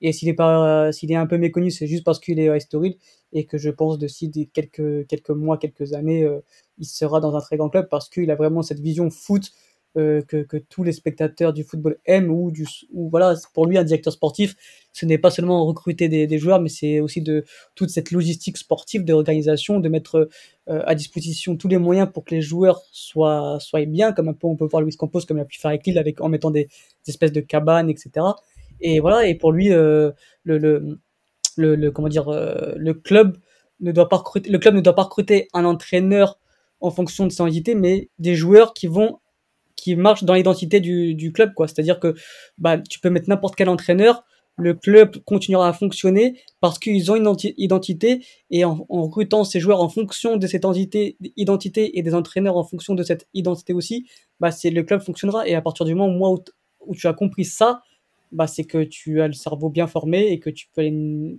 tu peux aller euh, très très loin. Et pour moi, ouais, voilà, donc tous ces joueurs recrutés, c'est parce qu'ils ont une philosophie, ils ont un projet et euh, bah, il n'y a rien qui, qui, qui va au-dessus de ça. Et José Boto l'explique aussi très bien, comme il expliquait avec le Shakhtar, qu'il recrutait des joueurs en fonction de leur philosophie. Et ensuite, ils allaient chercher des entraîneurs qui pouvaient ensuite entrer euh, dans, dans, dans, ce projet-là. Et voilà, c'est-à-dire qu'ils vont pas recruter un entraîneur euh, qui, qui joue en bloc bas pour et alors que leur philosophie, ils ont acheté des joueurs en jouant sur en, jouant dans, des, dans des espaces réduits et etc. Donc moi, je pense que voilà, c'est Pedro Alves, c'est vraiment l'homme de, cette, de, de ce club-là. Et les jours où il partira, un peu comme quand, quand Ruben Amoren partira du Sporting, j'ai hâte de voir ce qui va se passer ensuite parce que j'ai l'impression que sans cet homme-là, euh, ça sera très compliqué pour le club. Mathieu, tu peux en parler plus que moi parce qu'il est passé pour ton club, mais euh, pour moi, c'est vraiment l'élément majeur des stories. Oui, parce que finalement, sur, sur, les transferts que tu as, as listés, il y a, y a quand même d'autres clubs finalement qui ont aussi ce, ce, genre de liste de joueurs euh, quand même intéressante en termes de vente. Hein. On a parlé de, notamment de, Santa Clara sur les dernières années, qui a vendu la Lincoln, mais, si on prend les derniers transferts, et bah, Morita de Racing Sporting aussi, c'est à peu près dans ces eaux-là en termes de transfert. Donc, c'est pas, hum, il y a, y, a, y a, ce côté vente, mais il y a aussi le, certains transferts que, que, je trouve qui, qui, sont, qui sont vraiment différents côté Stolil, notamment Marcos Antonio qui, qui, a été trouvé très très tôt du côté de l'équipe paranaense c'est qui a été vendu certes très vite, mais, mais trouver ce genre de joueur euh, aussi talentueux, par contre, c'est, c'est, alors il est parti très vite, mais c'est, c'est, c'est, c'est la différence, je pense, en termes de d'œil euh, du côté du scouting de Pedro Alves qui, qui vraiment recrute des joueurs limite un peu spéciaux euh, et, qui, euh, et qui permet finalement d'atteindre des ventes qui sont pas records c'est à peu près enfin un million et demi juste pour Miguel Crespo par exemple c'est déjà une très très belle vente pour un club qui a été finalement acheté que pour 6 euh, millions d'euros en 2019 par par la nouvelle holding. Donc c'est c'est des montants c'est des montants quand même très importants. Mais oui Pedro Alves c'est euh, c'est d'ailleurs c'est pour ça qu'il est parti à Stolil hein, c'est parce qu'on lui donnait ce, ce côté directeur direction sportive. Et la direction sportive ce n'est pas que que le scouting. Alors il est très fort dans ça mais c'est ce côté de comme comme le disait très bien Alex de de, de, se rapprocher un peu de cette vision de Campos, par exemple, qui, qui dit souvent qu'il est un spécialiste pour trouver des, spécialistes. Donc il n'y a pas que des spécialistes du scouting. Il y a des spécialistes du scouting, mais des spécialistes de la nutrition, des spécialistes de la préparation physique, des spécialistes de la psychologie, des spécialistes dans, plein de domaines. Et c'est ce qui rend finalement le, le, le, métier de directeur sportif aussi passionnant et aussi euh, intéressant. Euh, et cette position qui n'avait pas forcément à Braga, qui euh, voilà, l'organigramme du club est, est, quand même encore très présidentialiste. Alors il fonctionne très bien, ça, ne dit pas le contraire. Mais, euh, mais sinon après il n'y a, a, a qu'une autre personnalité qui est le directeur du scouting. Pedro Aves avait envie de, plus et c'est Stoller qui lui a donné ça euh, à l'époque. Mais voilà, moi je milite beaucoup pour qu'il revienne, mais ça c'est pas, ça n'a pas l'air d'être dans les plans du, du, club sur ces dernières années, sur, sur ces derniers mois. Mais et, voilà, et dire aussi que comme le disait très bien Alex, euh, pour voilà maintenant pour choisir ses entraîneurs euh, et pour choisir ses entraîneurs en fonction d'une philosophie de jeu, il faut quand même aussi un peu de temps. Et pourtant, les, les débuts n'ont pas été, ont pas été euh, à succès. Alors, il a été à succès en termes de transfert. Voilà, des joueurs comme comme euh, comme Marcos Antonio sont partis à peu près en 2018-2019. Euh, on n'a pas parlé d'un autre joueur des Wolves qui passait par les Wolves, qui est Renat Dadashov. Alors, il n'a pas marqué beaucoup le club, hein, mais il, est aussi passé par, il était aussi acheté par les Wolves à, à Donc, euh, il y avait les seuls succès au départ étaient à peu près ces ventes-là. En termes sportifs, ça a, été, compliqué à mettre en place. Euh, les transferts lui ont, lui ont, entre guillemets, fait gagner du temps. Et ce temps-là a permis de créer une, vraie structure et un club qui, euh, marche de manière très très verticale en termes de philosophie de jeu hein, avec l'équipe de l'équipe première, de l'équipe U23 et de l'équipe même U19 qui ont voilà cette, cette philosophie de jeu euh, assez bien euh, ancrée pour pouvoir atteindre aujourd'hui ces, ces, résultats qui sont, qui sont extrêmement positifs à tous les niveaux, que ce soit en termes sportifs ou financiers. Et eu, égard à la situation un peu euh, jet set, euh, UP euh, de, de euh, Cascais et d'Estoril, est-ce qu'on voit traîner euh, Georges Mendes un peu plus souvent au club Parce que vu que ça bosse bien, que ça développe bien des jeunes, et on va parler un tout petit peu de formation après, mais est-ce qu'aujourd'hui, est-ce que Estoril devient une zone de, de chasse pour euh, Mendes qui est euh, le maître, euh, le maître pour placer les meilleurs joueurs portugais un peu partout en Europe et notamment à, à, à Wolverhampton. Moi, j'ai pas d'écho là-dessus. Enfin, j'ai pas de, je pense pas, je le vois pas traîner, euh, je le vois pas faire des, des magouilles avec euh, Estoril. Non, Euh, non, sans parler de magouille, mais en plus Non, le mais- lieu est cool, il, pourrait, il pourrait y être souvent, quoi. Non, j'ai pas de, non, j'ai pas, on n'a pas, j'ai pas d'avis, enfin, j'ai pas d'infos là-dessus. Donc, euh, je crois Bah, pas. Pas qu'il traîne au non. côté. Après, il doit avoir forcément son nez un peu partout, donc euh, forcément, je pense qu'il gratte quelques commissions à droite à gauche. Ouais, il a plus une vision, euh, j'ai envie de dire, un peu euh, normale du, du métier, de, de- enfin, de sa position qu'il a avec Wolverhampton. Il a pris trois, trois joueurs euh, et les a, et les a amenés à Wolverhampton. Mais il était plus dans ce côté, voilà, que ce joueur-là était compétent, était, était performant, pouvait apporter quelque chose au, au club qu'il qu'il dirige, entre guillemets. Euh, plus que, voilà, il n'y a, pas a pas tant de joueurs qui sont passés par, par le, le cercle de la Gestifoot et qui ont été placés à c'est sur les dernières années, ça n'a pas marché comme ça. Ok, moi j'ai enfin pas d'a priori spécialement négatif pour Georges Mendes. Alors évidemment il y a du bon, il y a du mauvais, mais je trouve que dans ce qu'il fait, euh, il y a quand même beaucoup de bon aussi. Donc euh, voilà, je, n'efface pas tout ce que le personnage peut recouvrir. On a abordé un tout petit peu le terme de la formation. Je voudrais aussi donner quelques noms. Vous me corrigez si je me trompe parce que je me suis basé sur ce que me dit Transfermarkt, donc il y a peut-être des erreurs. Euh, moi j'ai noté que Danilo Pereira, donc qui joue aujourd'hui au PSG, a été formé ou en tout cas en partie euh, à Estoril, Domingos Duarte qui joue à, à Grenade, Thiago Thomas qui est prêté par le Sporting à, à Stuttgart, je ne sais pas s'il va y rester d'ailleurs, Euh, et récemment euh, Totti Gomez hein, qui, euh, qui est donc ce, défenseur gaucher euh, qui est passé après quelques matchs seulement acheté par Wolverhampton, prêté la saison passée au club satellite à Lausanne pour se développer, qui qui est revenu au, mercato hivernal et qui a été prolongé jusqu'en 2027, je crois, puisqu'il a, il a donné satisfaction. Est-ce que, est-ce que vous pouvez parler un peu de la, formation? Vous avez commencé à aborder un peu le thème aussi tout à l'heure. Est-ce qu'il y a une figure proéminente de la formation à, à Estoril Est-ce qu'il y a une philosophie particulière Euh, Qu'est-ce que, qu'est-ce qu'on peut dire là-dessus? Bah, je sais comment dire, c'est un club qui, euh, qui là se repose euh, beaucoup sur ses U23, euh, du sens où euh, ils n'ont pas d'équipe B, du coup leur U23 c'est vraiment considéré comme une équipe B. C'est-à-dire c'est pour ça qu'ils ont d'ailleurs fait le doublé deux ans de suite, parce que vraiment euh, ils ont des vrais talents dans cette équipe B, dans cette, dans cette, dans cette équipe U23. Après, ils ont des joueurs comme je pense à Afonso, Afonso Valent qui, qui va pas tarder à monter en A et qui risque de, est un très bon joueur. Après, au, au niveau de la formation pure, c'est un club qui progresse de plus en plus, surtout sur les 3-4 dernières années. On voit de plus en plus, par exemple, les U19 se qualifier pour les phases finales, parce qu'en en fait, au Portugal, c'est différent. En France, il y a un championnat sur toute une saison, et ensuite, il y a les playoffs euh, qui se jouent sur, euh, sur, en, en, fin de saison, alors qu'au Portugal, il y a plusieurs phases, en fait. Tu as une première phase où euh, tu joueras que contre les clubs de Lisbonne, la région de Lisbonne ou, de Porto, enfin, ou tous les clubs à côté. Et ensuite, tu as une deuxième phase qu'on appelle ça la phase de champion, où euh, tous les clubs qui ont fini, euh, qui, ont fini dans les quatre premiers ou trois premiers du, de la première phase vont s'affronter, et donc c'est la phase des champions. Et avant, Estoril ne se qualifiait, se qualifiait très peu dans cette phase de champion, et depuis, euh, depuis le Covid, depuis 2019-2020, ils arrivent de plus en plus à se qualifier et à faire bonne figure dans cette phase de champion en, finançant, en finissant euh, euh, dans, dans, les six premiers, cinq premiers, même s'ils sont, s'ils sont que 8, je crois, par, euh, par phase, par groupe. Donc voilà, c'est, c'est, je pense que c'est, c'est, c'est une équipe, c'est un club qui, qui travaille de mieux en mieux au niveau de la formation, et on le voit ensuite, bah, forcément, avec euh, ses montées en I23, et quand ils arrivent en I23, ils sont déjà prêts, et ça remporte des titres, et après, une fois qu'ils remontent en équipe A, ils sont prêts aussi. Donc, euh, donc ouais, ouais, c'est un club qui, qui progresse pour moi au niveau de la formation, et j'ai hâte de voir ce que ça va donner dans, dans les années à venir. tu as commencé à parler un peu d'Afonso. Encore une fois, hein, je vais m'excuser pour la prononciation. Euh, moi, j'ai commencé une petite partie avec eux là sur Football Manager parce que vraiment, ça m'a chauffé. Euh, effectivement, j'ai noté, j'ai noté des, joueurs comme André Franco. Alors, je me souviens plus s'il est formé au club. Je crois que oui, mais je suis pas sûr. Euh, Afonso Valent, Rodrigo Valent, Sergio Andrade.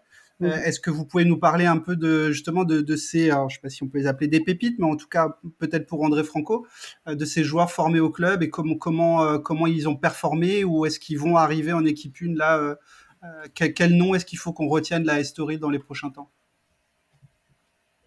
Euh, si je peux commencer, on va, on va, en faire un chacun avec Alex.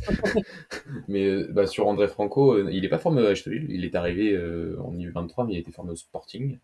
Euh, donc ça, ça traduit aussi un peu ce, ce focus euh, aussi au niveau de, la formation aujourd'hui, côté de, des Stolil qui fait aussi beaucoup de postes de formation et les 23 bah, finalement c'est aussi performante parce que ils vont aussi récupérer des, des joueurs euh, qui sortent de centres de formation qui ne sont pas forcément conservés. Ben, on a deux cas, donc avec André Franco et, et Chiquinho du côté de qui sont allés récupérer en, fin de centre de formation du Sporting.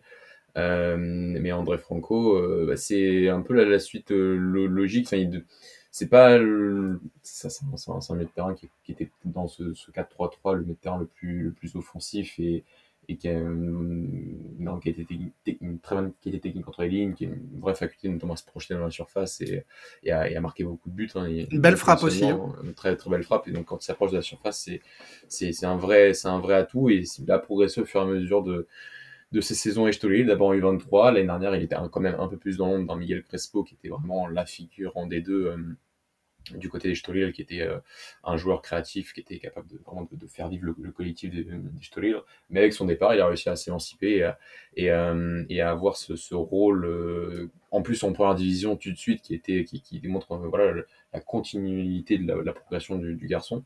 Donc ouais, il fait partie vraiment des, des, des tout meilleurs joueurs de, la saison au Portugal, peut-être même hors top 4, l'un des deux, trois meilleurs avec Samuelino et, et, Lincoln, si on, fait, si on fait un classement.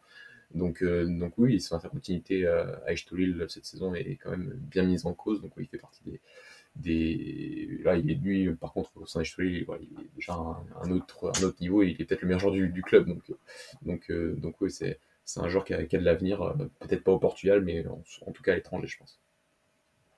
Ok, et pour toi, Alex? Bah moi, j'ai deux joueurs vraiment que, que j'adore. C'est Bernardo Vital, le défenseur central qui, qui a joué assez souvent en équipa cette année qui, euh, qui je pense va vraiment s'imposer l'année prochaine. C'est un défenseur assez moderne qui est très dans qui est dans l'anticipation, qui a une très bonne relance, qui qui se jette très peu, qui est rapide, qui est intelligent. Donc euh, c'était vraiment mon coup de cœur déjà l'année dernière en, en championnat I23 et cette année il a, il a un peu joué, il a montré un peu tout son talent.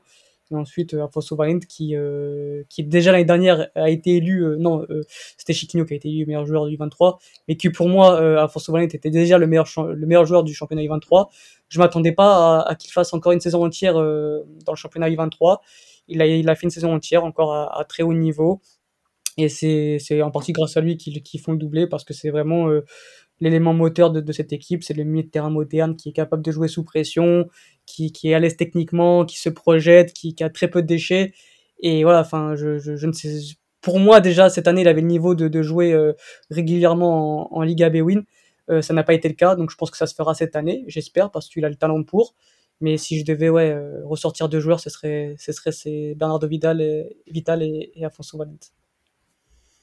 Ok, bon, moi je les ai notés aussi, moi de mon côté, euh, ils sont plutôt bien, plutôt bien notés et plutôt bien recommandés par, euh, par le staff euh, sur Football Manager, donc je, vais garder ces, ces, noms en tête. je m'étais noté plein de questions en fait, mais on, on, a, on a fait pas mal de digressions qui ont, qui ont répondu et j'ai trouvé de notre échange hyper, euh, hyper intéressant, à la fois sur, le club d'Estoril que je ne connaissais pas bien et que, je pense d'autres, euh, d'autres, enfin certains de nos auditeurs ne connaissent pas non plus. Donc merci pour, pour avoir vraiment bien, bien décrit comment fonctionne ce club et a priori je pense que ça vaut vraiment le coup de, de s'y intéresser. est-ce qu'il y a des choses dont on n'a pas parlé que vous vouliez potentiellement rajouter avant de conclure? Moi, de mon côté, non. Tout est bon, tout est clean, tout est propre. sur, Story ou sur euh, le podcast en général? Sur, ouais, ouais, sur, sur Estoril ou sur le podcast euh, en général. Est-ce que tu veux qu'on fasse encore une petite demi-heure sur, euh, sur Braga? C'est ça, que, ça que tu veux me demander non, non, non, une demi-heure c'est long et les Braga, j'en parle beaucoup déjà. Non, non, je, plaisante. ça, me fait, du bien de parler d'autres clubs. Euh, non, non, mais il y, a, voilà, il y a un autre club aussi voilà, au Portugal qui, qui est Gilles Vicente et qui a, été, qui a, qui a, voilà, qui a, même obtenu un meilleur classement que Stolul cette saison. Il faut, faut, faut, le dire. Hein, donc, mais c'est un, voilà, un, un club aussi qui a, qui a extrêmement bien travaillé sur ces dernières années, qui a un parcours assez, assez atypique, euh, voilà, dû à sa remontée administrative, euh, dû à notamment certains, certains événements qui ont été presque traumatisants pour le club avec le décès de, Dito, qui était le directeur technique, donc euh, de Victor Oliveira, qui était l'ancien entraîneur du club et qui, est décédé quelques mois après son, départ. Donc c'est un club qui a, réussi à, rebondir de, de, fort belle manière grâce à ce duo. Qui, qui, fera encore parler au Portugal, je pense, hein, qui est Thiago Legno, euh, directeur sportif de 36 ans, et, et Ricardo Soares, l'entraîneur qui, a démontré toutes, ses, capacités, toutes ses facultés de, très très bon entraîneur cette saison. Et, ça a permis au club de faire une saison vraiment historique en termes de, résultats, en termes de jeu, en termes de valorisation des, joueurs, en termes de, résultats. Il y a quand même des victoires sur la pelouse de Benfica, il y a un match nul sur la pelouse de Benfica, sur la pelouse de Braga, il y a un match nul face au champion Porto à, 10 contre 11 durant tout le match, hein, parce que Vitor Carvalho prend un rouge au bout de 3 minutes. Donc il y a, eu vraiment des, un, club qui a fait une saison absolument fantastique. Maintenant, c'est vrai qu'en termes de, solidité du club en lui-même, si on veut euh, faire un peu de retour par rapport à Estoril, bah, on a un club qui financièrement, qui infrastructurel, au niveau des infrastructures, euh, ce genre de choses est encore peut-être peut un peu moins solide que qu'Estoril et, euh, et que voilà, plus la Coupe d'Europe qui ne réussit généralement pas aux, aux, autres clubs portugais hors, top 4, voilà, clubs comme, le Vitor, le Pro ça arrive un peu moins, mais on l'avait avec Santa Clara, avec Rio avec euh, Aruca, avec, euh, et on parle peut-être avec c'est des clubs qui, font une saison incroyable, qui se qualifient pour les playoffs en Europe, qui se qualifient pas forcément après pour la compétition européenne et qui après font une saison absolument pourrie, euh, voire descendent en D2, ça arrive très régulièrement. C'est un peu ma crainte que j'ai pour Gilles mais, euh, mais en tout cas, juste cette saison 2021-2022 est un cas d'étude en termes de, gestion et de, en termes de direction sportive, en termes de coaching pour un, club de, de, cette taille-là qui reste un club quand même d'une petite taille au, Portugal. Bon, écoute, intéressant. Ça veut probablement dire qu'on se recroisera, euh, j'espère, pour, euh, pour continuer à parler de, foot portugais. En tout cas, moi, je, franchement, je me suis régalé. J'ai appris beaucoup, beaucoup de choses euh, sur le foot portugais en lui-même, évidemment, et sur, sur Estoril aussi. Je vous remercie à, tous les deux pour, pour ce podcast hyper riche et hyper intéressant. Euh, je sais que vous avez des obligations euh, tous les deux. On, va conclure. Euh, on va conclure. Je voulais vous demander, voilà, qu'est-ce que, quelles sont votre actualités brûlantes là pour la suite ou à la rentrée? Voilà, quels sont, quels sont vos projets et qu'est-ce qu'on peut potentiellement vous souhaiter de bon? Bah, revenir à Golasso, donc que relancer Golasso qui a été mis un peu en stand-by depuis un an et revenir, recommencer nos podcasts, reprendre du plaisir à parler foot portugais tous ensemble et continuer à grandir parce que bah, le projet est quand même assez, assez jeune, il n'a que trois ans. Continuer à progresser avec nos auditeurs, avec tous ceux qui nous suivent et, on espère, euh, voilà, on espère continuer, enfin relancer la machine et continuer et durer euh, et continuer sur la durée et, voilà et donc euh, on espère bah, pour toi aussi du coup que tes podcasts continuent on a pris un, un, bon moment franchement c'était super et j'espère que ça t'a plu et que qu'on continuera à faire d'autres podcasts en, en, parlant de ce qui nous passionne c'est-à-dire le foot portugais. Avec grand plaisir. Et, de ton côté, Mathieu? Non, non, bah, on, va essayer de se retrouver de, plus en plus du côté de, de, de Golasso. Euh, certains articles qui sont parus aussi. On a un site internet aussi pour, pour écrire de temps à, de temps à autre. Euh, donc, euh, donc, voilà, donc, en termes d'actu, voilà, le site de Golasso, pas, mal de, pas mal de Twitter aussi pour essayer de, partager certaines choses du, football portugais.